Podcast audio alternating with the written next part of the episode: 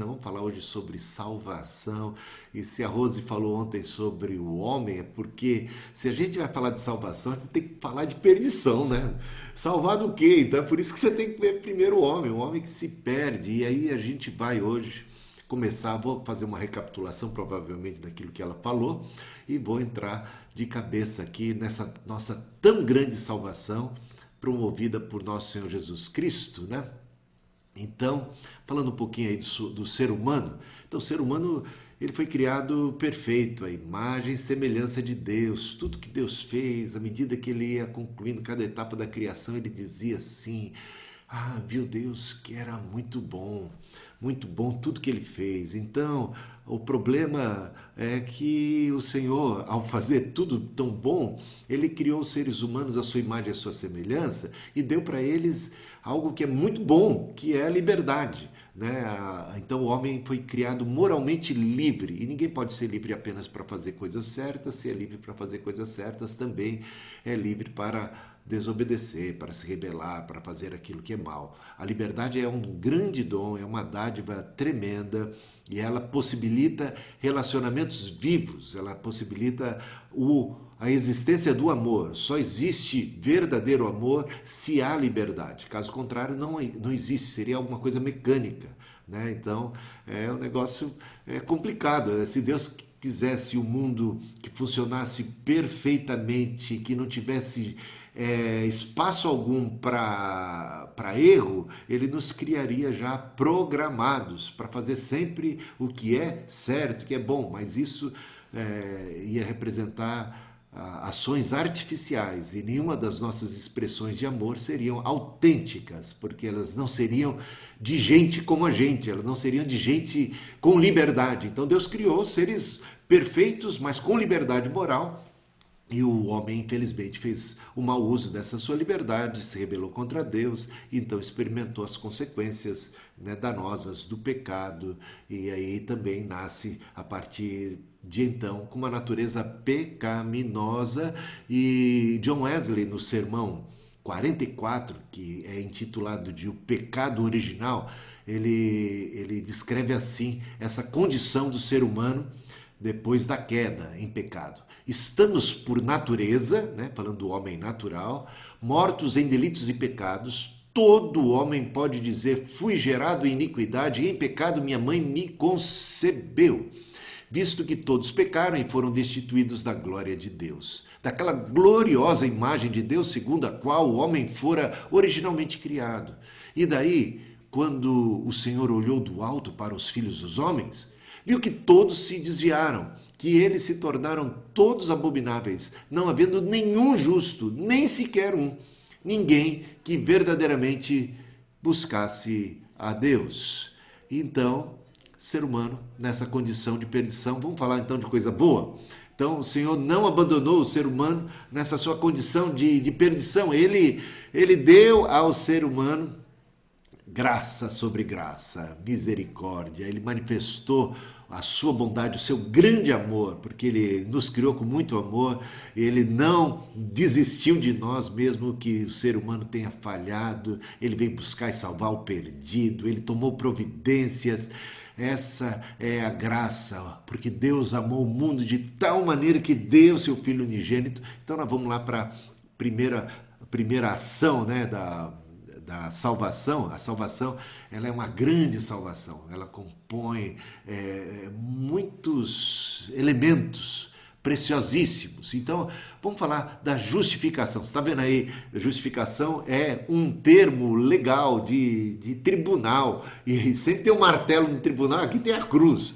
Foi com a cruz que o Senhor declarou a nossa inocência, ainda que fôssemos culpados, hein? Como é que ele pode fazer um negócio desse? Como é que ele pode declarar inocente aquele que é culpado? Porque todos pecaram, destituídos estão da glória de Deus, mas de repente Deus, com grande amor, ele sendo justo, encontrou um jeito de nos declarar inocentes. Então vamos para a definição de justificação. Isso é aquilo que a gente chama de justificação é a provisão graciosa por meio da morte de Jesus Cristo, né, de uma expiação completa pelo pecado, a qual as pessoas respondem com simples confiança, sem quaisquer reivindicações especiais ou méritos próprios.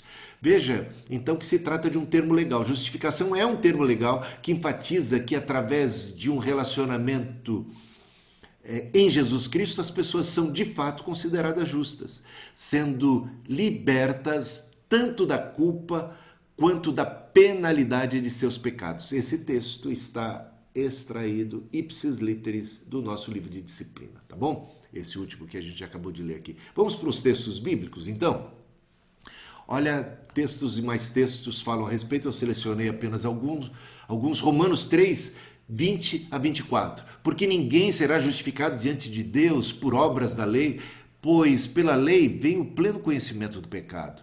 É a justiça de Deus mediante a fé em Jesus Cristo para todos e sobre todos os que creem, porque não há distinção, pois todos pecaram e carecem da glória de Deus, sendo justificados gratuitamente por sua graça, mediante a redenção que há em Cristo Jesus. E aí segue, é só ler Romanos capítulo 3 para você ver todo o contexto que fala da salvação pela graça, não pela lei, não pelas obras, não por qualquer outro mérito pessoal, qualquer coisa que Deus possa encontrar em nós. Estávamos completamente mortos em nossos delitos e pecados, mas ele nos absolveu absolveu, a justiça o, o, dos nossos pecados caiu, recaiu sobre Cristo, ele assumiu a culpa, ele morreu, porque o salário do pecado é a morte, ele morreu por nós, ele pagou o preço da nossa redenção. Portanto, somos agora justificados. Então, justificados, pois, pela fé, temos paz para com Deus. Romanos capítulo 5, versículo 1, né? Temos paz, paz com Deus, fomos reconciliados. Não, não há nenhuma condenação para os que estão em Cristo Jesus. Tantos e tantos textos que poderíamos continuar citando. Tem mais aqui, Gálatas 2,16 sabendo contudo que o homem não é justificado por obras da lei, e sim mediante a fé em Jesus Cristo, também temos crido em Cristo Jesus, para que fôssemos justificados pela fé em Cristo e não por obras da lei, pois por obras da lei ninguém será justificado. Mais um texto, Romanos 5:9, sendo justificados pelo sangue, seremos por ele salvos da ira, da condenação, do justo juízo de Deus que se abate sobre o pecado, mas de repente o Senhor Cristo se tornou Cordeiro de Deus que tira o pecado do mundo e fomos nós absolvidos. Romanos 8:33. Quem tentará acusação contra os eleitos de Deus? É Deus quem o justifica. Já pensou um negócio desse? Ele, ele é quem nos declara justos. Quem é que vai condenar? se Cristo, pelos méritos, não, se Deus, pelos méritos de Cristo, nos absolveu. Então vamos para o próximo tópico, que é a regeneração. Então, regeneração aqui significa um termo biológico. Se o primeiro justificação era um termo legal, jurídico, aqui temos um termo biológico para, para ilustrar a nova vida em Cristo. Ele nos salvou não por obras de justiça praticadas por nós, mas pelo lavar regenerador, purificador do Espírito Santo que ele derramou sobre nós abundantemente. Então, ele nos salvou pelo lavar regenerador do Espírito, a obra do Espírito. É, foi dito a Nicodemos, João capítulo 3, que é necessário nascer de novo. Quem não nascer da água e do Espírito não pode ver o reino, o reino de Deus. E assim a gente vai vendo aqui, ó, a Bom, que regenerados da semente incorruptível, que é a palavra de Deus, 1 Pedro é, 1, versículo 23. Então, aqui regeneração é novo nascimento, uma nova vida, fomos justificados, perdoados, mas agora a gente recebe é, é, essa, esse novo coração, a gente recebe a obra e a graça do Espírito Santo para a gente poder viver uma vida que agrada e aceita ao Senhor, andar de modo digno do Evangelho. Nós somos capacitados, recebemos o um novo coração, o Espírito, a mente de Cristo, as armaduras. As armas da nossa milícia não são carnais, antes são poderosas em Cristo, então nós temos agora toda a fortificação do Senhor para poder viver e novidade de vida. As coisas velhas já passaram, eis que tudo se fez novo. E olha só que coisa maravilhosa, fomos adotados na família de Deus. Ele deu-nos o poder de sermos não apenas chamados, mas também feitos filhos de Deus. Esse termo, né? Esse termo filho de Deus, adotados como filhos de Deus, isso aí, gente, é uma coisa pelo qual clamamos, pelo Espírito, clamamos Abba Pai. Chamamos a Deus de uma maneira tão íntima, tão pessoal, adotados como seus filhos por meio de Jesus Cristo. Veja lá Efésios capítulo 1, versículo 5 e Romanos 8, 17. E se somos filhos, somos também herdeiros de Deus e co-herdeiros juntamente com Cristo. Isso é realmente maravilhoso. E depois temos a santificação. Olha, a santificação, esse também é um texto que encontramos no livro de disciplina, uma definição de santificação. Deus liberta e capacita o seu povo para amá-lo com todo o seu coração, alma, mente e força, e para amar o seu próximo como a si mesmo. Então, aqui eu vou para alguns textos bíblicos, meus amados irmãos, sobre santificação.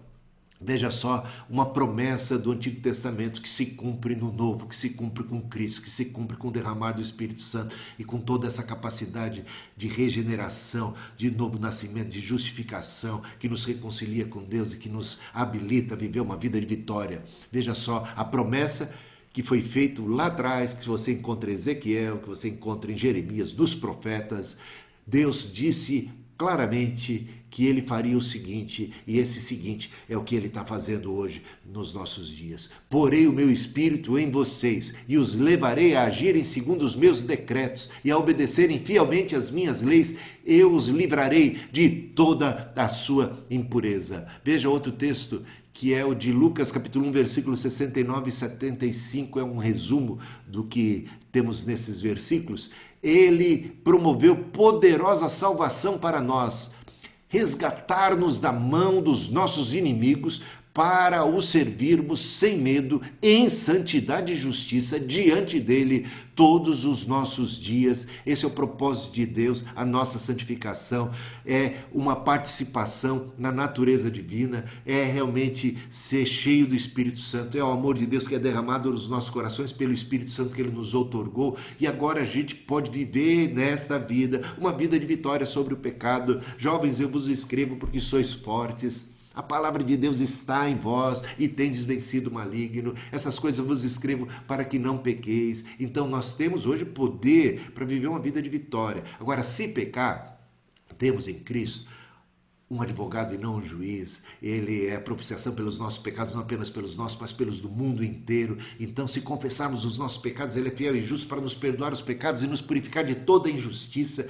Então, todo, tudo isso o Senhor tem para nós. Se a gente cair, não precisamos ficar prostrados, ele nos levanta, mas ele nos levanta para que nós possamos continuar a andar em pé. O Senhor não nos arrasta, não é o propósito dele nos arrastar pela vida, ele nos dá o seu espírito ele nos dá sua armadura para que a gente possa resistir ao diabo, botar ele para correr, pisar a cabeça da serpente, porque ele já pisou, ele já venceu, ele nos dá autoridade, ele nos dá o seu espírito. Ele disse: Todo o poder me foi dado no, céu e na terra, portanto, ide, aquele que nos envia é aquele que tem todo o poder, e isso é maravilhoso. Confia no poder do Senhor, confia no poder do Espírito, confia no poder da palavra. Pela palavra somos santificados, pelo Espírito somos santificados, pelo sangue de Jesus somos santificados, pela cruz somos, santificados, somos capacitados, somos somos filhos de Deus.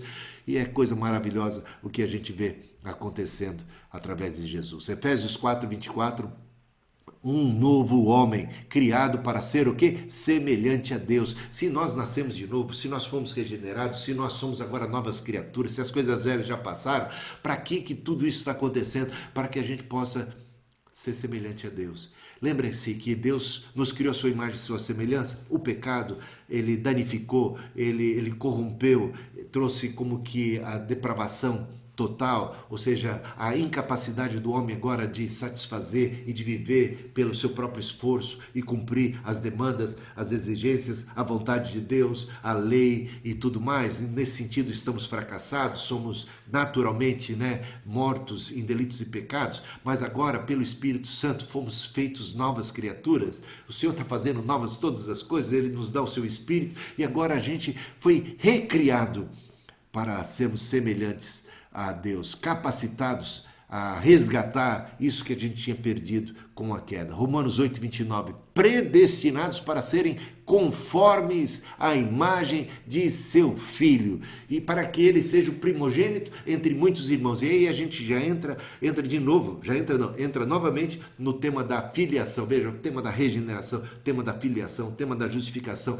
eles estão completamente entrelaçados e de repente somos filhos de Deus porque o Senhor agora nos está regenerando, o Senhor nos está trazendo aquela conformidade com a imagem de Deus novamente. Ele está nos habilitando para isso e dessa forma, dessa forma podemos pertencer à família de Deus e ser a cara do Pai, hein? Que tal? Para que Cristo seja o primogênito entre muitos irmãos. E aí, pelo Espírito, podemos ser imitadores de Deus, como filhos amados. E tem mais textos a esse respeito. 2 Coríntios 3,18. Segundo a sua imagem, estamos sendo transformados com glória cada vez maior nesta vida. Segundo a sua imagem, estamos sendo renovados, transformados com glória cada vez maior. Por isso, Paulo diz em Romanos capítulo 12, né? É, Rogo-vos, irmãos, pelas misericórdias de Deus, que apresenteis os vossos corpos corpos como sacrifício vivo, santo e agradável a Deus, que é o vosso culto racional, e não vos conformeis com esse século, mas transformai-vos pela renovação da vossa mente, do vosso entendimento, para que experimenteis qual seja a boa, perfeita e agradável vontade de Deus. E a gente pode experimentar na vida qual é a boa, perfeita e agradável vontade de Deus, não nos conformando com esse mundo, renovando a nossa mente, tudo isso o Senhor nos possibilita.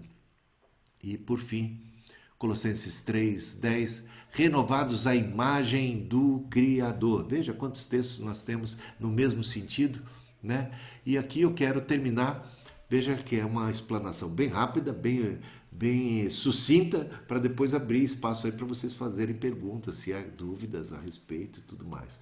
Olha, como John Wesley, o fundador do movimento metodista, né? pai do metodismo, como ele definia a salvação. Para ele, salvação é um processo, né? E que se compara, que se compara com uma casa. E ele coloca então três partes da, de uma residência como símbolos, símbolos é, da, do, do agir de Deus e da salvação de Deus que não é pequena, que é grande.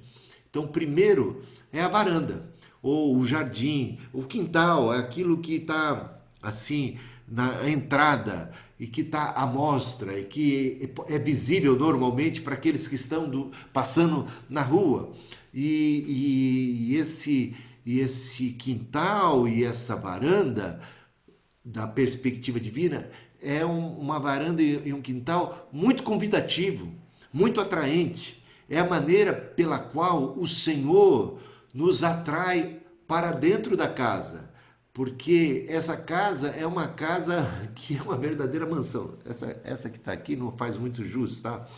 Essa que, tá, que foi aqui eu arranjei aí na internet, porque eu estava procurando uma casa com varanda, mas esqueça, pense numa, numa bela casa, tá? Numa, é, eu acho até uma boa casa, até gostaria de ter uma casa como essa, mas a, a, eu estou pensando que a, a, a, a, de Deus é muito melhor, é muito maior, é muito mais bacana. E então, a varanda é, é, seria a graça preveniente, ou seja, aquela graça que precede. Graça é graça. Quando a gente fala graça preveniente, é toda a graça de Deus que antecede a nossa própria conversão. Você sabe que todo o processo de, de conversão é, é, é um agir do Espírito Santo muito antes da nossa é, percepção. O Espírito Santo está agindo.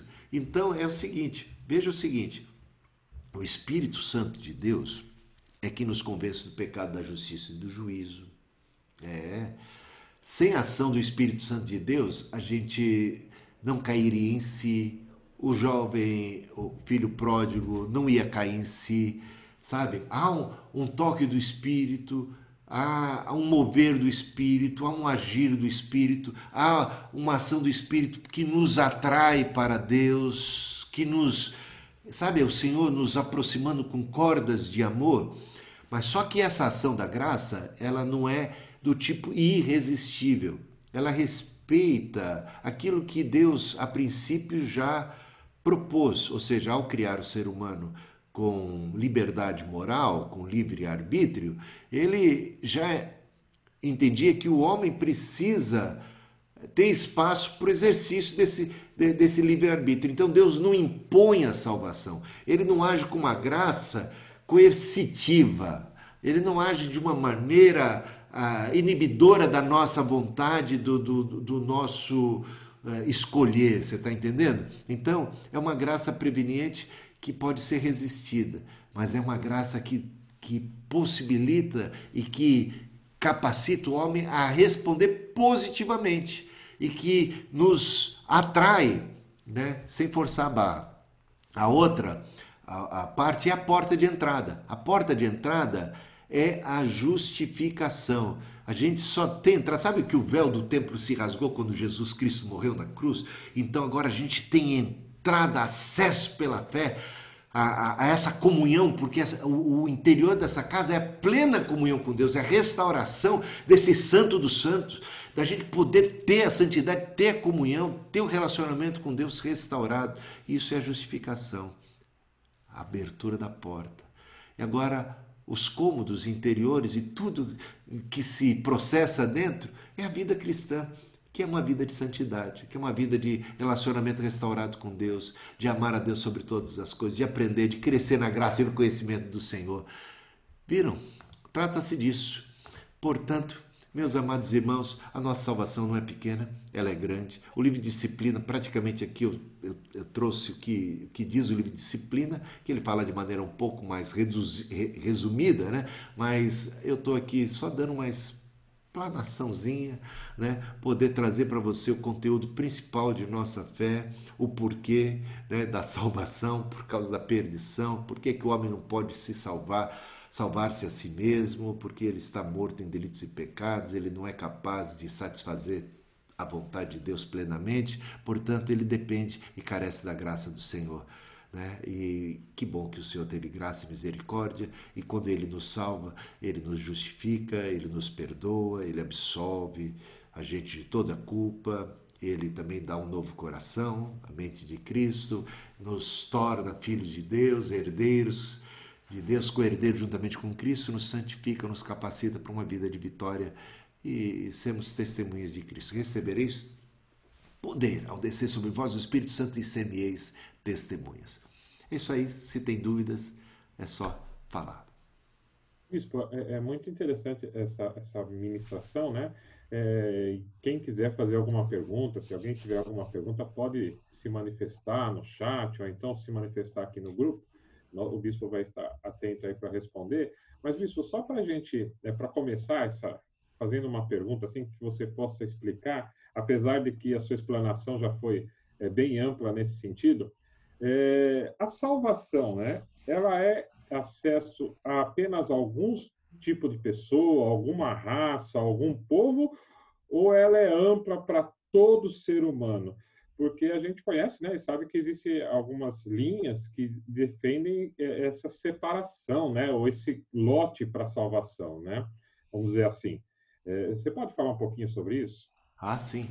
Tito, capítulo 2, né, é muito bom para isso. Capítulo 2, versículo 11, por exemplo. A graça de Deus se manifestou salvadora a todos os homens. Né? Deus não faz acepção de pessoas, porque Deus amou o mundo de tal maneira, porque Cristo é propiciação pelos nossos pecados, não apenas pelos nossos, que já estamos aqui em Cristo, mas pelos do mundo inteiro. Cristo é o Cordeiro de Deus que tira o pecado do mundo, porque a luz e Cristo é a luz que vindo ao mundo ilumina todo o homem, porque essa é a vontade de Deus, né? É, é, que ninguém se perca, mas que todos cheguem ao conhecimento da verdade. E textos e mais textos falando do grande amor de Deus por sua criação. O propósito de Deus é reconciliar consigo o mundo. Deus está em Cristo reconciliando consigo o mundo, mediante a fé, mediante a, a, a, o olhar para Cristo e crer nos méritos de Cristo e tomar posse, experimentar o perdão imediato, instantâneo, a paz de Deus que excede a todo entendimento humano. Quem quiser, beba de graça é o, é o chamado de Jesus para toda a humanidade. Então, Deus não é elitista, não faz acepção de pessoas, ele ama o mundo inteiro. Amém. Vitor, entrou uma pergunta aqui no chat. Primeiro, é, o Neto está perguntando aqui. Ó. Primeiro, pergunta para o Bispo qual é o software que ele está usando para fazer essa apresentação. Mas isso você fala depois. É o Prezi, é o Prezi. Prezi, Agora, com Z. A, a pergunta bom, dele é a seguinte. Em tempos de pandemia, sabendo que Cristo nos justificou, como podemos lidar com a nossa ansiedade? Ah, olha, ansiedade é um negócio esquisito do ser humano, né? Parece que é uma praga que a gente nasce com esse negócio. Uns têm mais ainda que outros. Ah, ah, Jesus disse é, né, no, no encerramento do sermão da montanha que nós não deveríamos andar ansiosos por coisa alguma. Ele nos convida a experimentarmos uma paz que excede a todo entendimento humano, uma confiança no cuidado de Deus, e, e isso começa pela justificação, né? O Espírito testificando com o nosso Espírito que fomos perdoados, que Ele perdoa os nossos pecados, que Ele nos aceita assim, pecadores, quebrados, falidos, arrebentados, e que Ele nos acolhe, que Ele nos perdoa, e que Ele nos agora, Ele está conosco. Não é um Deus que está lá em cima exigindo que você seja santo, que você faça isso e aquilo. Não, Ele está com você. Ele está com você. Se cair, se pecarmos, temos em Cristo advogado. Ele está do nosso lado. Ele, ele é o maior estímulo que a gente tem, ó, do amor dele que a gente bebe. Agora, se, veja o preço que Jesus Cristo pagou na cruz para a tua redenção. Veja se ele não vai cuidar de você. Agora você é filho, né? Se ele cuida dos passarinhos, se ele cuida... a gente precisa confiar em Deus. Tá tudo aí. O problema é como confiar, né? Muitas vezes. O justo viverá pela fé. Por quê? Porque a tentação é fazer que nem Pedro, de repente, um ato de fé, né? a princípio, eu, Senhor, deixa-me ir contigo sobre as águas, mas de repente sente o vento, sente uma. Eu estava indo bem, mas esse negócio eu acho que não pode funcionar por muito tempo. Né? Essa mágica vai acabar logo, sei lá. Hein? O cabra afunda por causa da incredulidade, mas mesmo assim, o Senhor não ajuda ele? Gente, pense no Pedro. Quantas vezes ele caiu, quantas vezes ele foi levantado, quantas vezes ele foi ajudado, quanta misericórdia há no Senhor, na graça de Deus. Pense no seu amor, pense, pense no seu cuidado, sabe? Você é como a menina dos olhos, ele vai cuidar de você. Às vezes você pensa que foi abandonado, você vai passando por poucas e boas, que nem Jó passou, o próprio apóstolo Paulo passou, mas aí ele vai ouvir, né? meu poder se aperfeiçoa na fraqueza, eu estou aí, eu estou presente, ainda que ande pelo vale da sombra da morte, não vou temer mal algum, porque tu estás comigo, a tua vara e teu cajado me consolam. Então é isso aí, confiança é o exercício realmente de fé. Então, que Deus ajude vocês a terem muita confiança em Deus, a descansar. Isso é um exercício, dia após dia.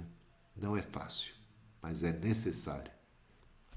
Isso aí, bispo. A Luciana e o João, eles fazem uma pergunta que vão na mesma direção, tá?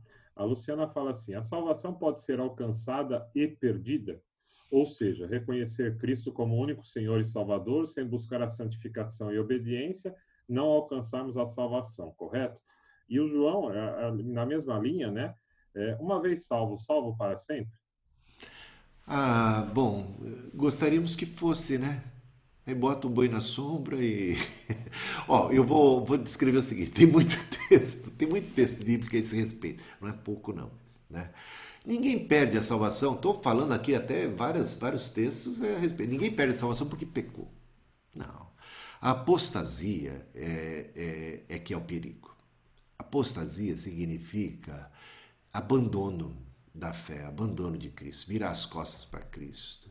É, viver deliberadamente, sabe? É, entregar os pontos. Ter, por isso que, que a Bíblia diz: olha, cuidado para que não haja em vós um perverso coração de incredulidade que vos afaste do Deus vivo. Então, se essa exortação está ali nas Escrituras, se foi um apóstolo que deu tal exortação, é porque o risco existe. Existe o risco de de repente agasalharmos em nosso coração um perverso coração de incredulidade que acabe por fim nos afastando do Deus vivo. É só pegar lá Hebreus capítulo 6, Hebreus capítulo 10, são textos de tremenda gravidade a respeito do perigo da apostasia. Mas não é uma coisa que acontece assim, é, ah, bom, ah, pequei, então perdi, agora ganho, perco e ganho. Não Diz o autor de Hebreus, no capítulo 6, leia lá, ele descreve um crente com todas as letras, com todos os adjetivos possíveis. Né? É uma descrição. E ele diz: se essa pessoa retroceder, apostatar-se, uma pessoa que teve a experiência que é um verdade, foi um dia um verdadeiro cristão, ela não tem mais nem volta. É uma coisa séria, não é uma coisinha assim, sabe? É coisa séria. Lembre-se que o apóstolo Paulo, em Romanos capítulo 8, ele diz: Quem nos separará do amor de Deus que está em Cristo Jesus? Será tribulação, nudez, perigo, espada, morte, é, principados, potestades, presente, passado, futuro? Nada, absolutamente nada pode nos separar do amor de Deus que está em Cristo Jesus. Mas ele propositalmente omite uma coisa: você mesmo. Cuidado para que não haja em você um perverso coração de incredulidade. Agora, não sei se tem alguém aqui interessado em afastar-se, né? ou em alimentar incredulidade, ou realmente fala assim: ah, minha opção mesmo é, é, é, é uma vida de devassidão, não estou nem aí para a vontade de Deus, eu vou viver, sabe? Eu não perco o temor do Senhor, eu vou adorar outros deuses, eu vou mesmo para idolar, vou para qualquer outra coisa. Tendo você uma experiência com Cristo real, seria é muito absurda essa atitude. Mas, infelizmente, muitos acabaram amando o presente século, né? abandonando a fé. E a parábola do, do semeador é clara nesse sentido. A semente não caiu num, num, num, terreno pedregoso e ela não veio a, a, a, germinar? Germinou não? Diz lá que germinou. O problema foi que não, não teve raiz. Caiu no meio dos espinhos, ela não floresceu? A semente caiu e floresceu. Então houve vida. O problema é que ela foi sufocada pelas coisas. Então essa possibilidade existe. Então, você pega 1 Coríntios capítulo 9, finalzinho, a partir do versículo 27, entra no capítulo 10, Paulo diz ali, ó, essas coisas, ele, ele descreve tudo que o povo de Israel experimentou.